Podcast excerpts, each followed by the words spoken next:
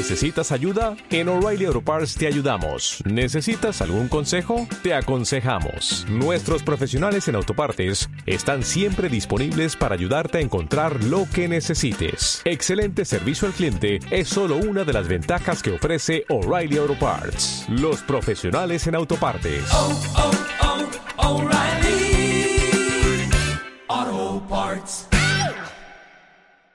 Oramos, ¿qué les parece? Padre, te damos gracias en esta, en el nombre de tu Hijo. Quiero pedirte que el Espíritu de gracia que está en medio de nosotros traiga sabiduría y entendimiento, Señor. Sean abiertos los ojos, sean alumbrados los ojos de nuestro entendimiento, porque a menos que eso suceda, Señor, el Evangelio pasará de noche para nuestras vidas. Tu palabra será Señor, algo que no conocemos, que no entenderemos. Así que te ruego que el Espíritu de gracia que está en medio de nosotros nos conduzca siempre a la verdad. Ponemos nuestras vidas en tus manos, en el nombre de Cristo Jesús. Amén. Amén. Abra su Biblia, por favor. Libro de Romanos en el capítulo 1, verso 17. Romanos capítulo 1, verso 17. Romanos 1, 17. Vamos a Abra su Biblia.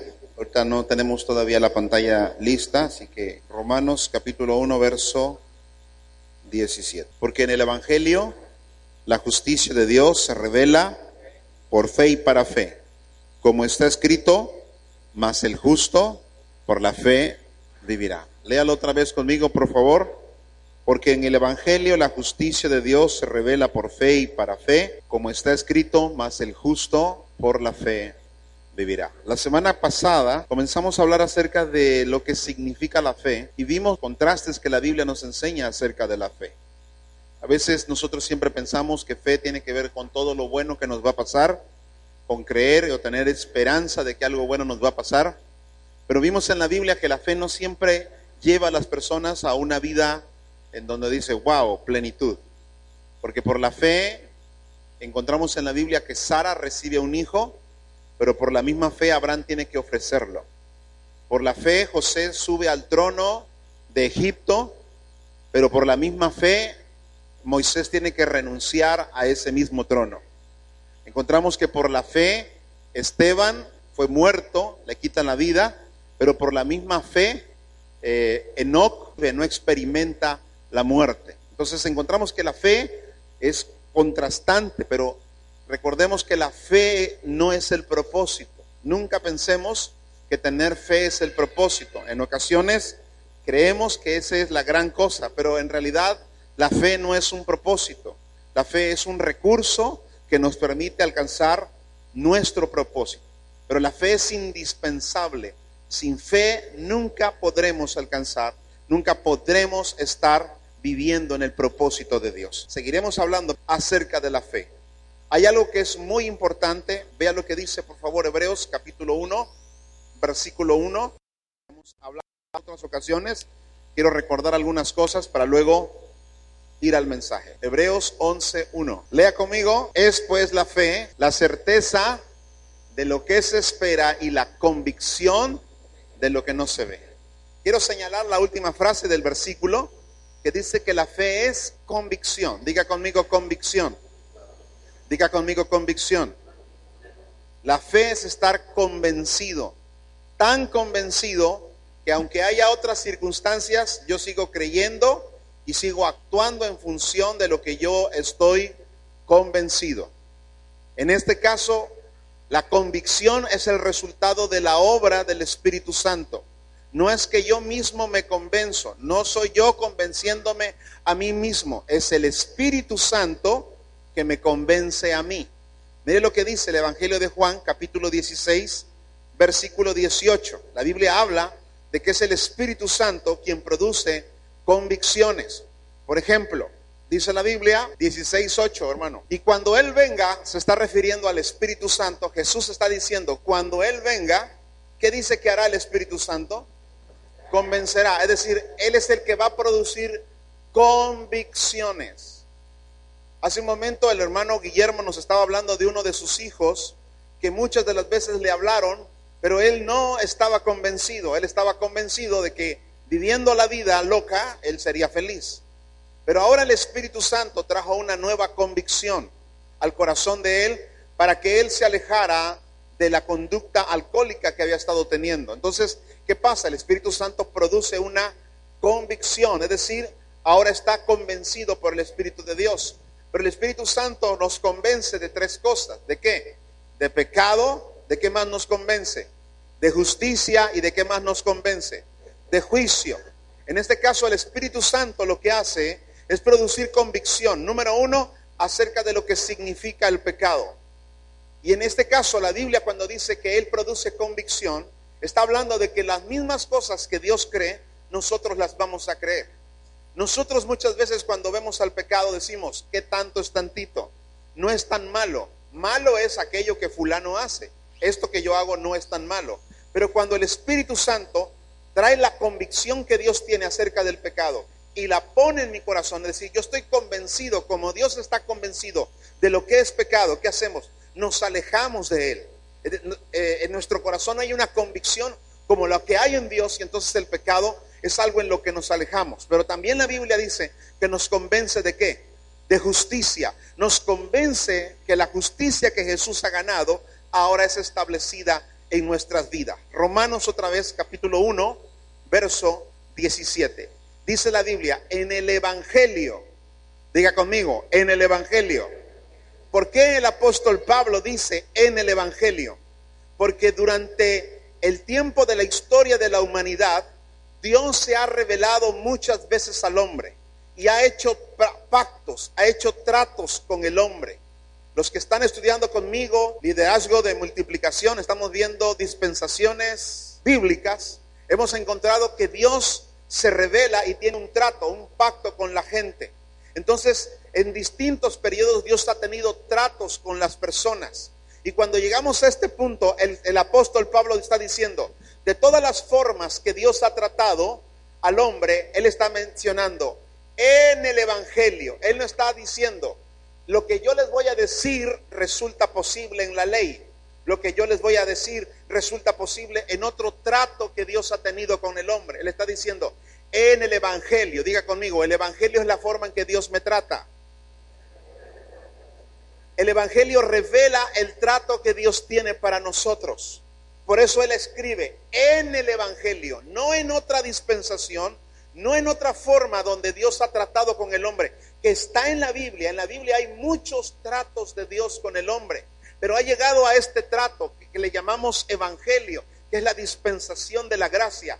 En el Evangelio, la justicia de Dios se revela como por fe y cómo se revela también para fe vea lo que dice Deuteronomio capítulo 6, verso 25. Y quiero que vea en la ley cómo se manifiesta la fe en el ser humano, cómo el hombre puede llegar a ser justo. Vea por favor lo que dice Deuteronomio capítulo 6, verso 25. Ponga mucha atención. Y tendremos, ¿qué dice la Biblia?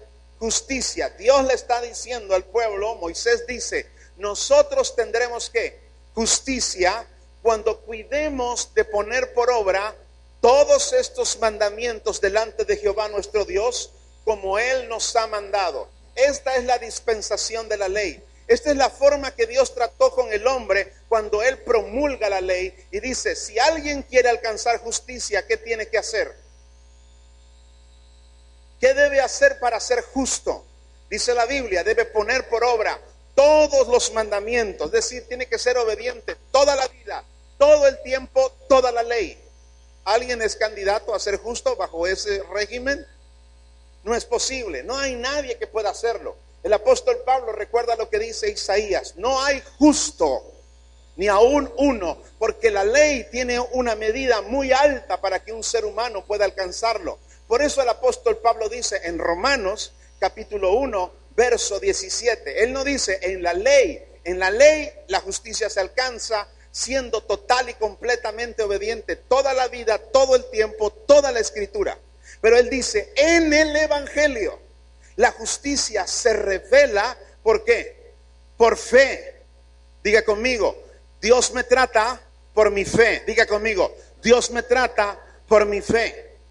Esa es la forma en que Dios trata a los hombres en la vida a través del Evangelio. Dios trata a nuestra vida a través de nuestra fe. Cuando leemos los Evangelios, encontramos a Jesús que llega gente a pedir que Él actúe a favor de ellos. Y todos ellos sin duda traían alguna situación de pecado, traían alguna situación de dolor, traían una situación en su vida. Y Jesús en lugar muchas de las veces de tratar el asunto del pecado, preguntaba, ¿tú crees que yo puedo hacerlo?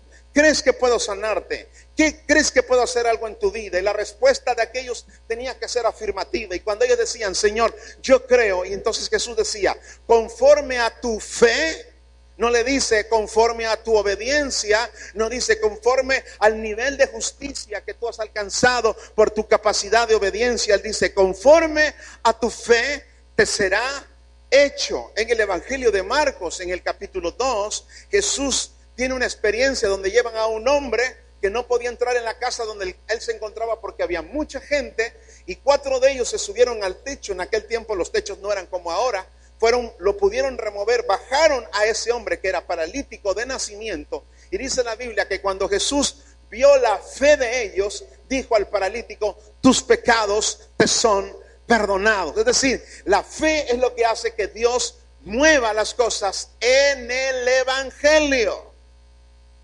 Lo aclara. Usted y yo no estamos viviendo en la ley. Usted y yo no estamos viviendo en otro trato. Estamos viviendo en el trato de Dios en este tiempo que es el Evangelio. Y la Biblia dice que en el Evangelio, Romanos capítulo 1, verso 17, el Evangelio se revela a mi vida. ¿Por qué?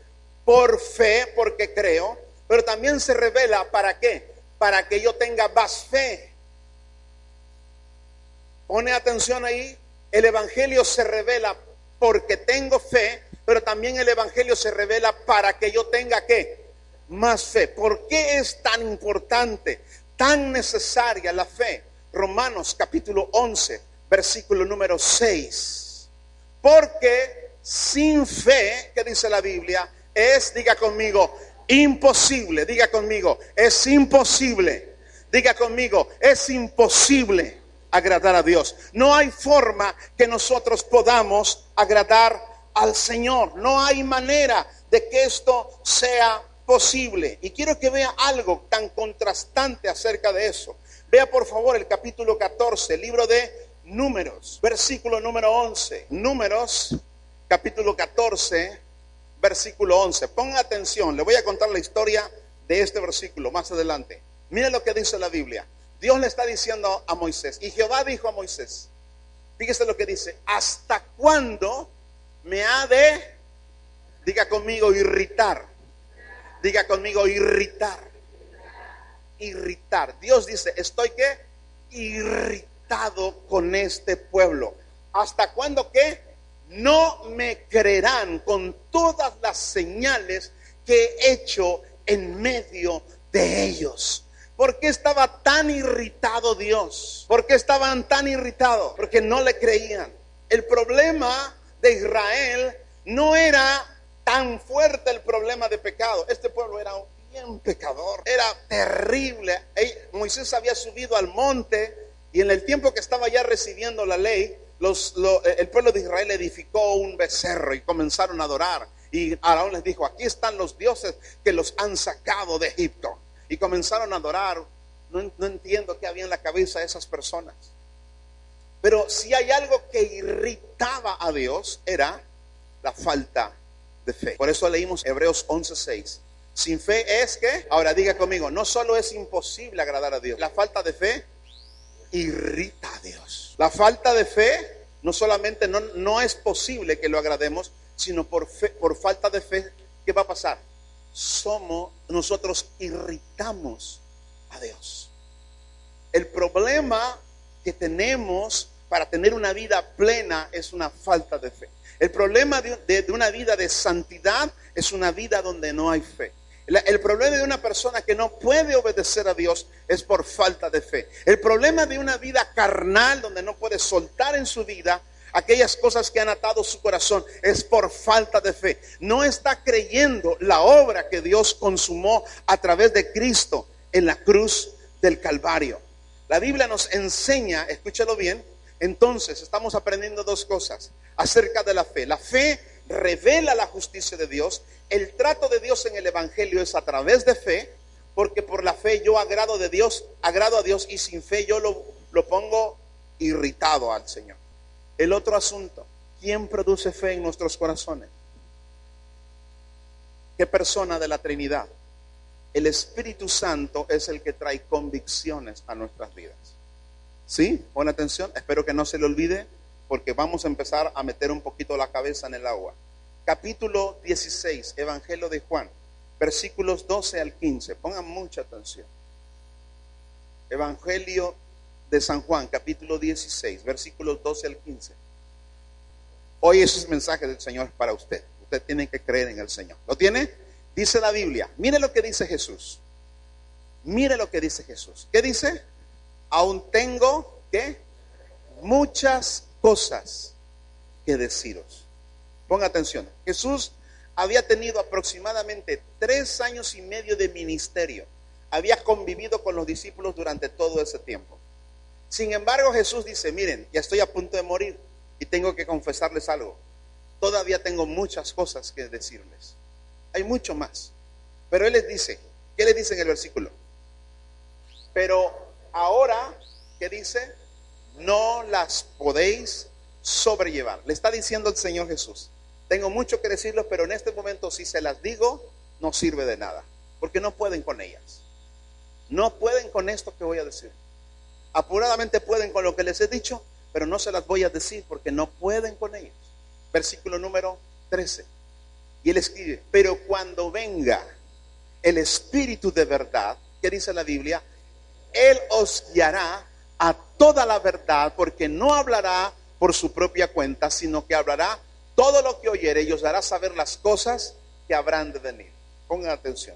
Jesús es, es un maestro excelente. Y él dice, no puedo soltárselas a ustedes porque no están listos. Pero va a venir otro maestro, el Espíritu Santo, y él va a guiarlos a qué? A toda la verdad. Diga conmigo toda la verdad. Diga toda la verdad. Según lo que Jesús está diciendo, entonces ¿a dónde Jesús guió a los discípulos todo ese tiempo? Otra vez, va. Si el versículo está diciendo, si Jesús está diciendo, el Espíritu Santo los guiará a toda la verdad, entonces, ¿qué hizo Jesús esos tres años y medio? ¿A dónde los guió? Otra vez. Dice Jesús que el Espíritu Santo los guiaría a toda la verdad. Entonces, a Jesús, ¿a dónde los guió entonces? Solo los guió aparte de la verdad.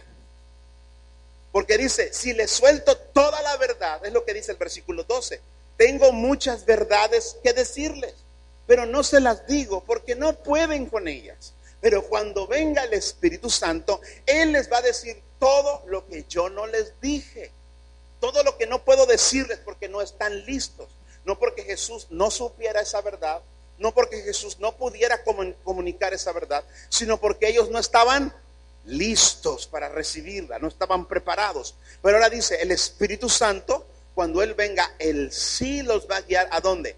A toda la verdad.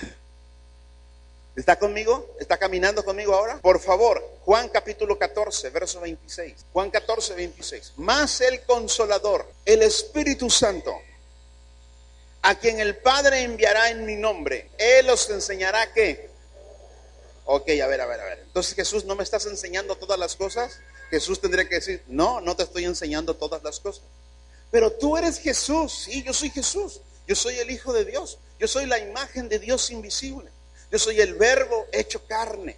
Yo soy el causante por el cual todas las cosas existen y sin mí nada de lo que existe existiera. Jesús podía decir, yo soy todo eso, pero la verdad es que yo no les he enseñado todas las cosas cuando venga el Espíritu Santo, a quien Padre enviará, dice, Él os enseñará todas las cosas.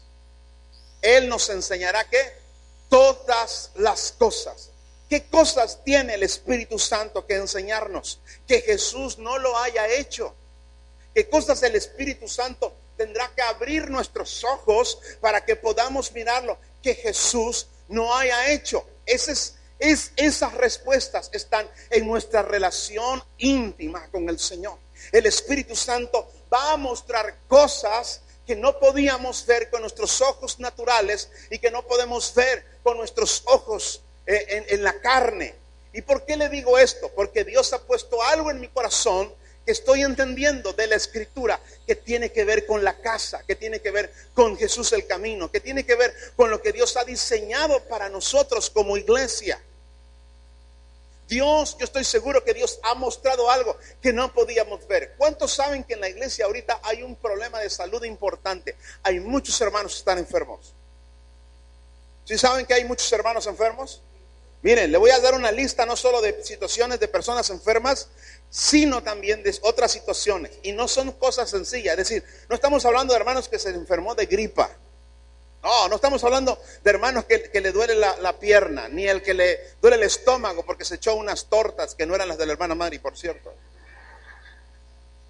No estamos hablando de eso. Estamos hablando de personas que están enfermos y algunos de ellos en un diagnóstico del médico dijeron, esta persona va a morir. Han diagnosticado, no le queda poco día de vida.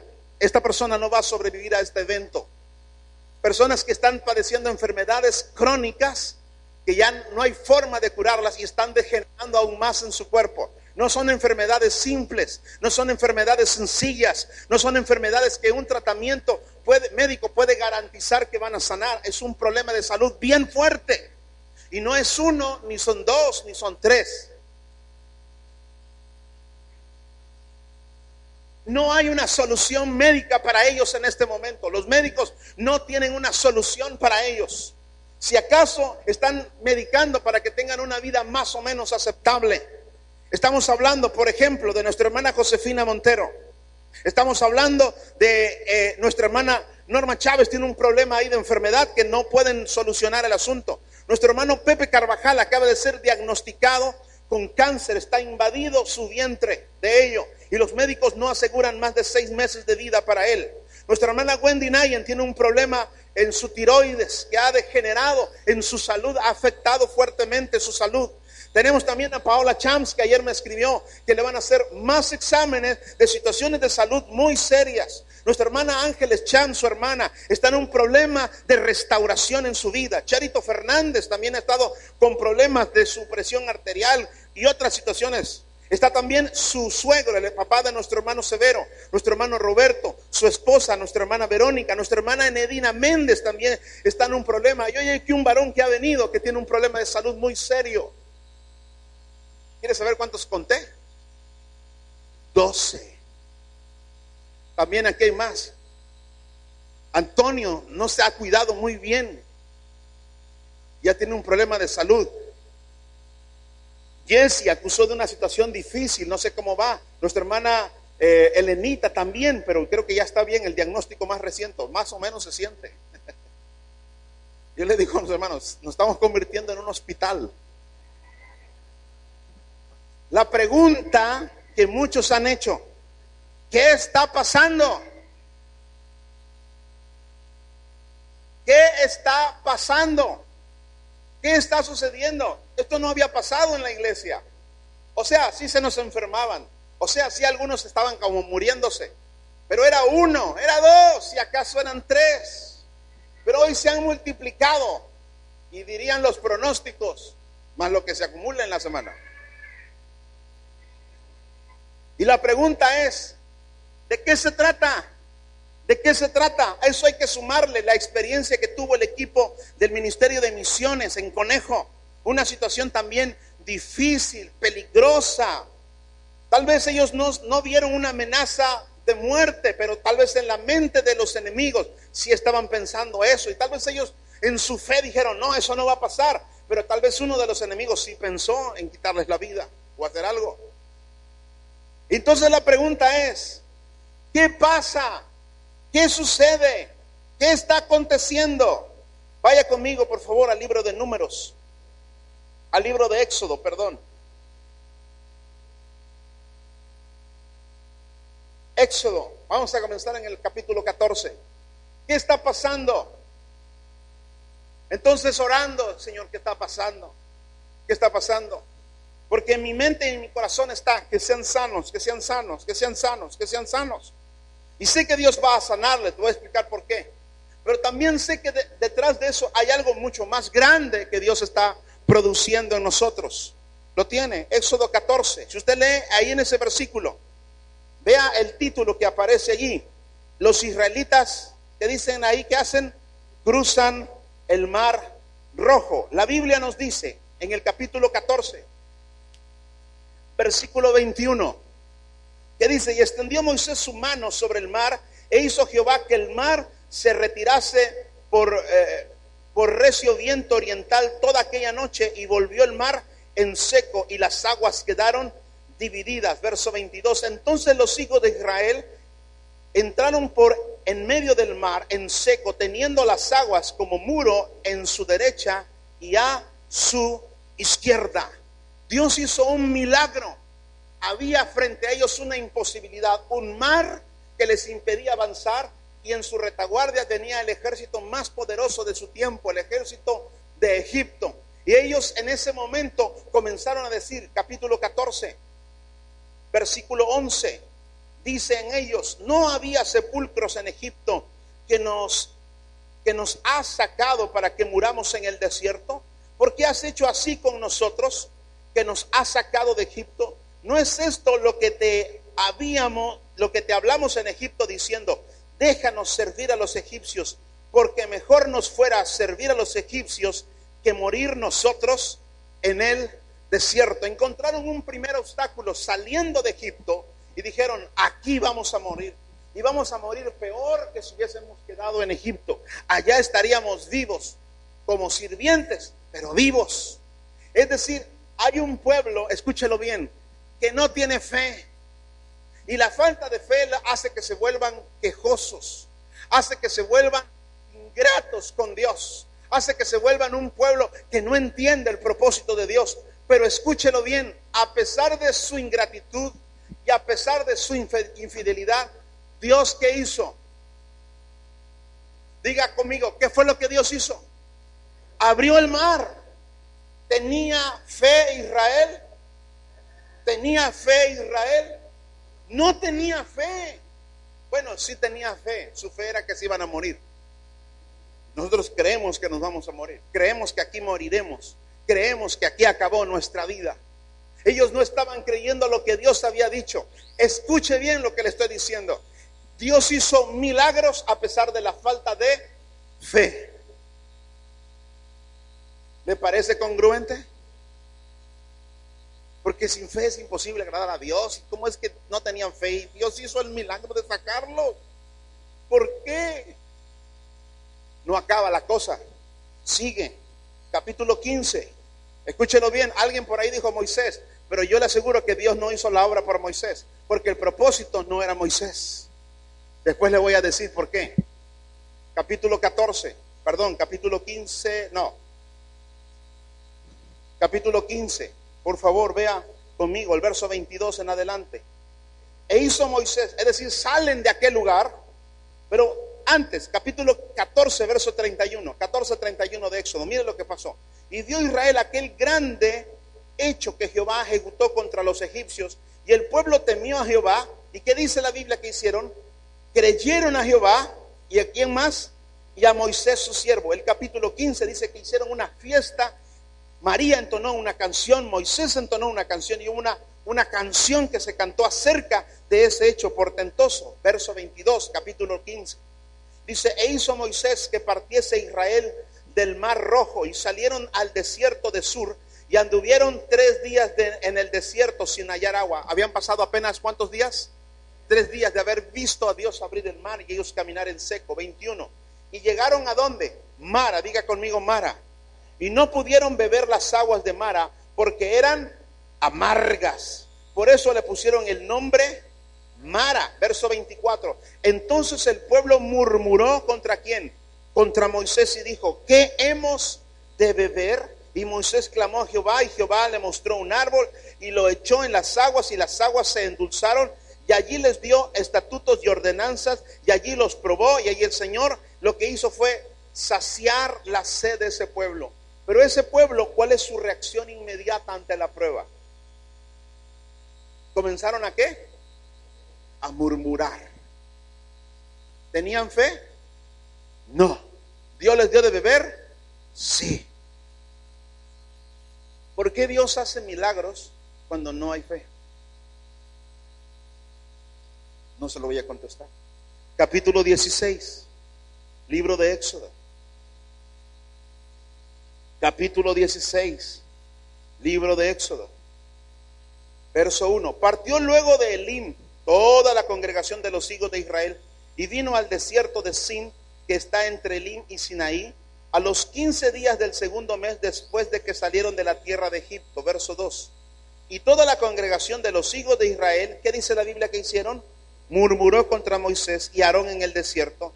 Y les decían los hijos de Israel, fíjese lo que decían. Ojalá, la palabra ojalá significa Alá quiera, Dios quiera. Hubiéramos muerto por mano de Jehová en la tierra de Egipto, cuando nos sentábamos a las ollas de la carne cuando comíamos pan hasta saciarnos, pues no habéis sacado, nos, nos habéis sacado a este desierto para matar de hambre a toda esta multitud. ¿Tenían fe? ¿Tenían fe? No tenían fe.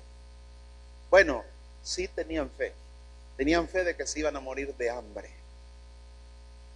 Estaban seguros y comenzaron a murmurar, comenzaron a quejarse, comenzaron a decirle a Moisés, ¿por qué haces esto? ¿Qué es lo que ha pasado? Sin embargo, mire lo que dice la Biblia en versículo 6. Entonces dijeron a Moisés, perdón, perdón, 6, sí. Entonces dijeron, dijeron Moisés y Aarón a todos los hijos de Israel, en la tarde sabréis que Jehová os ha sacado de la tierra de Egipto. Y a la mañana veréis la gloria de Jehová, porque él ha oído vuestras, ¿qué? ¿Oyó su fe o qué oyó? no estaba viendo fe, estaba viendo qué? Murmuraciones contra Jehová, porque nosotros, ¿qué somos para que vosotros murmuréis contra nosotros? Dijo también Moisés, Jehová os, os dará en la tarde carne para comer y en la mañana pan hasta saciaros. Porque Jehová ha oído vuestras murmuraciones con que habéis murmurado contra él, porque nosotros, ¿qué somos? Vuestras murmuraciones no son contra nosotros, sino contra Jehová. Y si sigue leyendo el pasaje, encontrará que Dios envía maná del cielo. Y este pueblo no tenía fe, tenía queja. Cuando usted no tiene fe, usted tiene queja. Cuando usted no tiene fe, usted murmura. Cuando usted no tiene fe, usted comienza a pensar exactamente lo contrario a lo que Dios prometió hacer en su vida. Cuando usted comienza a pensar, ay, me voy a quedar a vivir fuera en, un palo de árbol, como dijo la hermana, abajo de un árbol. Ella dijo, ¿qué dijo? No voy a quedar a vivir bajo un árbol. Cuando usted no tiene fe, dice, ay, mis niños, ¿qué van a comer? Porque usted comienza a pensar exactamente lo contrario a lo que Dios ha prometido. ¿Qué encontramos? Si seguimos leyendo, mientras Israel va caminando, Israel es puesto a prueba una y otra vez. Y cada vez que hay una prueba, Israel dice, vamos a morir, vamos a morir en el desierto. Dios nos trajo a este lugar para morir. Dios nos sacó de Egipto para morir en el desierto. Siempre dijeron lo mismo. Y siempre Dios, ¿qué hizo? Los libró. Comieron, bebieron, se saciaron y por esas causas no murieron. Nadie murió por falta de agua ni por falta de comida. Murieron por rebeldes, pero nunca por causa de esas cosas. ¿Por qué Dios hace milagros cuando aún la gente no tiene fe? Porque Dios está preparándonos para el momento donde es necesario tener fe. Mire, hay muchas cosas que Dios ha hecho con nosotros a pesar de que no tenemos fe. Y la pregunta es, ¿por qué? Porque quiere que cuando venga la hora de la verdad, tengamos fe. Tengamos porque no tenemos. Hay situaciones donde Dios nos va a librar aunque no tengamos fe. Pero todo eso es prepararnos para lo que nos diseñó. Es decir, Dios quiere que ten- hay cosas en las que sin tener fe Dios va a obrar, pero hay cosas para las cuales Dios nos diseñó y en ella no podemos dejar de tener fe. ¿Sí? ¿Está conmigo o no está conmigo? Va caminando. Mire, el propósito de los milagros es glorificar a Dios y mostrar su gloria. Los milagros que sucedieron en esa ocasión hacía que el pueblo glorificara a Dios, exaltar el nombre del Señor. Pero ponga mucha atención lo que le voy a decir. Los milagros no producen fe. Muchas de las veces hay muchas personas que han venido a la casa. Hemos orado. Dios los ha sanado. ¿Y dónde están? Otra vez en lo mismo. Porque los milagros no producen fe. Muchas de las veces creemos que sí. Los milagros saben qué producen emociones. Pues nos alegramos, nos ponemos contentos, nos ponemos felices. He visto a muchos hermanos pasar aquí a testificar diciendo, ah, Dios hizo una cosa tremenda, Él me sanó, Él me hizo libre, Él me hizo... Y tres días después lo veo que tiene un problema y dice, ¿qué pasa hermano? Ay, tengo un problema muy grande. Pero si acabas de salir de uno, ¿crees que Dios no te puede sacar del otro? Ay, es que este es otro problema. Entonces el milagro que recibió no produjo fe en su corazón, porque los milagros no están diseñados para producir fe. Los milagros están diseñados para llamar nuestra atención, acercarnos a Él, porque el único que produce fe en nosotros es el Espíritu Santo. Él es el que trae convicciones a nuestra vida. No hay fe aparte de una relación con Dios. Ahora bien, el propósito de las pruebas en nuestras vidas es que nos acerquemos a Dios para que Él produzca fe en nuestro corazón. No solamente se trata de creer que algo bueno va a pasar. Mucha gente piensa que fe es creer que algo bueno va a pasar. Fe es confiar que Dios tiene el control absoluto de nuestras vidas. Porque a veces la fe no nos llevó al trono de Egipto, sino que nos bajó del trono de Egipto. A veces la fe no nos llevó a no siempre nos llevó a tener un hijo como Sara, sino nos quitó el hijo como Abraham. No siempre la fe nos libró de la muerte, como Esteban que fue apedreado, pero sí como Enoch, que el Señor dice que lo levantó y no vio muerte.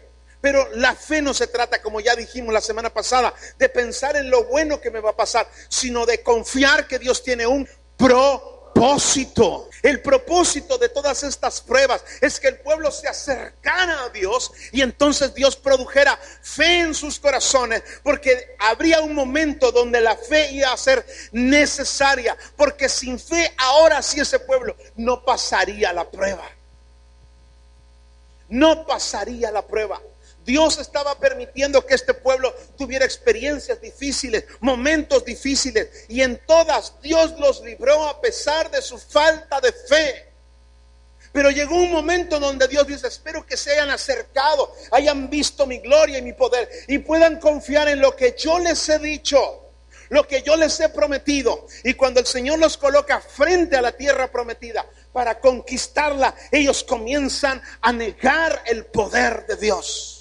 Ellos comienzan a decir que no es posible que ellos puedan poseer aquella tierra. Vea por favor lo que dice el libro de Números, capítulo número 14, verso 10. Leeré algunos versos a partir del verso 10. Entonces toda la multitud habló de apedrearlos. ¿A quién querían apedrear? A Josué y a Caleb. Porque Josué y Caleb decían, entremos en la tierra, porque más podremos nosotros que ellos. Entremos a la tierra, porque Dios ha prometido que esta tierra es nuestra. Sigue conmigo, versículo 11. Y Jehová dijo a Moisés, es lo que leímos hace un momento. ¿Qué dice el Señor? ¿Hasta cuándo me ha de irritar este pueblo? ¿Hasta cuándo no me creerán con todas las señales que he hecho en medio de ellos? Verso 12. Yo les los heriré con mortandad y los destruiré y te pondré sobre gente más grande y más fuerte que ellos. El Señor le está diciendo a Moisés, voy a destruirlos a estos porque no tienen fe. Ya habían demostrado no haber tenido fe antes, pero no lo hizo. Porque ninguna de esas pruebas eran su propósito. Que ellos vieran salir agua de la peña, que ellos vieran un agua amarga convertirse en dulce, que cada mañana se levantaran y vieran maná caer a la tierra y poder comer y sustentar su vida con eso. Ese no era su propósito. Su propósito cuál era? Entrar y poseer la tierra. Y dice el Señor, para que tu diseño y el propósito con el cual yo te creé se cumpla, se necesita que tengas fe. Dios estaba irritado porque para el momento correcto no tenían una fe correcta. El propósito del Evangelio, escúchelo bien, el propósito del Evangelio es restaurar la imagen del Hijo en nosotros. El Evangelio tiene el poder de restaurar la imagen del Hijo en nosotros. Y ese Evangelio se revela por fe y se revela para tener más fe, correcto. Entonces, el propósito de la fe, entonces podemos entenderlo. La fe tiene el propósito de tomar la riqueza de la herencia, la imagen del Señor, y que sea establecido en nuestras vidas. Necesitamos tomar identidad de hijos, pero no podemos tomar esa identidad de hijos sin fe. ¿Qué está pasando?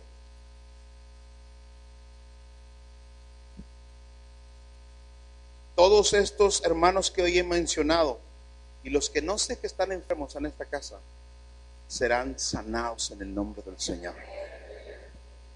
Porque Dios no nos diseñó para morir en el desierto, sino para entrar en la tierra. La única razón por la que no entraremos en la tierra es porque no entendemos nuestra identidad. Pero mientras Dios habrá de demostrar su poder para que nosotros creamos que la promesa de identidad de hijos se cumple sobre nuestras vidas. ¿Qué está pasando? Estamos en el desierto. Nos dicen, José va a morir, pero no se murió. ¿Por qué razón? Porque Dios nos dijo, porque no, no los diseñé para eso. Los estoy preparando. Estoy permitiendo que vivan pruebas, porque viene un momento de impacto donde ustedes van a tocar y van a conquistar. Pero yo necesito que estén listos. Así que todas estas pruebas, para lo único para lo que servirán, será para que el nombre de Dios sea glorificado, para que quede claro en nuestros corazones que Dios tiene el poder de tomar de la nada, aún de vidas sin fe, y hacer milagros y señales y prodigios. Así que yo creo que todos estos que estamos aquí hoy mencionando serán sanados en el nombre del poder del Señor. No gustarán muerte, sino que vivirán para glorificar el nombre del Señor. Pero el propósito no es que ellos sean sanos. Ese es el recurso para el cual alcanzaremos el propósito de Dios. Esta ciudad ha de conocer el poder del Evangelio que transforma la vida de un hombre pecador y lo convierte en un hombre salvado por Cristo, pero que tiene la imagen de hijo para establecer el reino y el gobierno de Dios sobre esta tierra. Israel pasó todo esto. Porque el Señor quería, necesito que tenga fe, necesito que tengan fe y haré un milagro a pesar de que no tienes fe, pero yo necesito que tú te acerques a mí, porque si tú tienes fe, te pararás frente a esa ciudad y aunque ellos sean gigantes y aunque sus ciudades sean fortificadas y aunque tú parezcas débil, yo voy a entregarte la tierra, porque yo soy el Dios que lo ha prometido, porque yo soy Jehová que creé tu vida con un diseño, con un propósito y yo no me abandono abandono de ti, porque Jehová cumplirá su propósito en nosotros. Sin fe no podemos cumplir el propósito glorioso de Dios para nuestras vidas. Muchos de los hombres de Dios vivieron momentos de, de crisis, de falta de fe.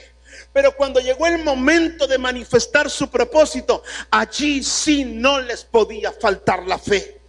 Allí sí era imposible que ellas se enfrentaran ese momento de fe. La Biblia nos dice que Gedeón se encontraba guardando aquello que había sembrado porque pensaba que vendrían los eh, madianitas a tomar y poseerlo. Y Dios le habla y le dice a, a Madián, tú eres varón que valiente y esforzado. Dios hace una declaración sobre la vida de Gedeón, pero Gedeón no lo cree. En su espíritu no hay manera que él crea eso, porque él dice, soy el más pequeño de mi familia. Mi familia ni siquiera es una gran familia. Mi familia pertenece a una tribu que ni siquiera es una tribu, es una media tribu. Te equivocaste, Señor. Pero Dios dice, con esta tu fuerza, ve y toma y haz libre a Israel. Y entonces Dios toma a Gedeón y lo lleva en un proceso donde claramente Gedeón no tenía fe. Gedeón no tenía fe. El Señor le dice, voy a hacer esto. Le dice, ay Señor, mira, mira, mira, mira. Quiero que, que me ayudes a tener fe. Voy a poner este manto aquí afuera de mi casa. Y quiero que el rocío de la mañana caiga sobre todo el campo, pero que mi paño quede seco. Él prácticamente estaba poniendo las cosas imposibles para Dios. Y fue y se acostó. Y a la otra mañana lo primero que hizo fue levantar y vio que el paño estaba completamente seco. Para entonces tenías que haber creído, pero los milagros no producen fe, sino tu relación con Dios. Y entonces le dijo al Señor otra vez, Señor, mira, ahora voy a poner el paño, pero ahora se va a mojar el paño y todo va a quedar seco. Así que él va, se duerme y se levanta la siguiente mañana y levanta y dice la Biblia que él exprime el paño y llenó todo un vaso con agua. Y le dice, ah, y si te pongo otra prueba, Señor, le dice el Señor, ve y reúne al ejército de Israel y reúne 33 mil hombres de guerra. Y el Señor le dice, ahora va la mía.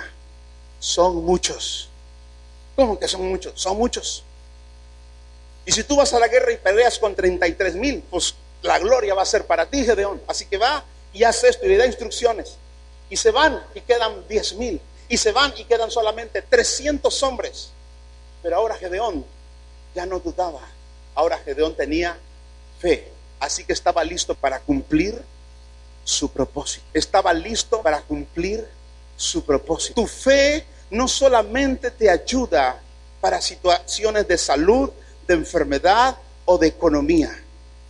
Tu fe te lleva a cumplir el propósito de Dios. Y dejemos de limitar el poder de la fe pensando que solo puede sanarnos y solo puede prosperar lo que Dios ha dicho acerca de nuestras vidas. Porque el diseño de Dios supera las condiciones que tú quieres mejorar en tu vida. El diseño de Dios para tu fe está por encima de que tus hijos puedan ser profesionistas o de que tú tengas un ministerio o que tu vida pueda cambiar su situación económica. Si tú has limitado tu fe para pensar que sirve para tener una buena vida, te has equivocado. Tu fe está diseñada para que cumplas el propósito de Dios, que los pensamientos de Él son mayores que los nuestros. Así que si tú has pensado alcanzar una cumbre que tú mismo has diseñado y piensas que tu fe te llevará allá, yo te digo en el nombre del Señor, la fe que Dios te está produciendo en tu vida te subirá a la montaña más alta que Dios ha diseñado y que tal vez para ti hoy sea imposible, pero para Dios no lo es. Para Dios no lo es. Este pueblo no tenía fe ni para comer. No tenía fe ni para tomar agua. No tenía fe ni siquiera para caminar en medio del desierto. Y la verdad es que tenían cierta razón, hermanos. Dos millones de personas caminando en el desierto. ¿Dónde encontraremos agua para tantos? ¿Dónde encontraremos pan para tantos los discípulos? Cuando el Señor les dijo, denle de comer a una multitud de cinco mil, dijeron, Señor, ¿cómo crees? Ahora imagínense, dos millones de personas darles de beber y de comer. ¿De dónde, mano? Era humanamente lógico que pensaran que morirían.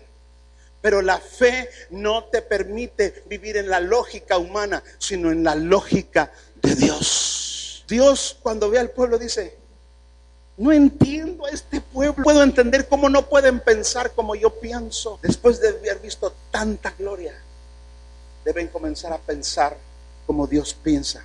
Porque la fe son las convicciones que produce el Espíritu Santo en nuestros corazones, en nuestras vidas.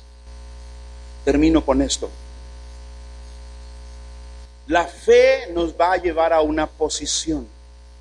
La fe nos va a llevar a un lugar. La fe nos va a proveer de cosas. Pero esa posición, esas cosas, ese lugar donde la fe nos ponga, no es el propósito, sino ese lugar, esa posesión a donde la fe nos lleve, es para cumplir nuestro propósito. Por eso creo que todos estos mis hermanos serán sanados. Aunque la lógica no diga eso. Cuando venga el Espíritu Santo, los guiará a toda verdad. Nos guiará a toda verdad. ¿Por qué? Porque entonces Él va a establecer esa verdad en nuestro corazón como una convicción y no viviremos bajo otra convicción si no es esa. Quiero en el nombre de Jesús pedirle que esté de pie.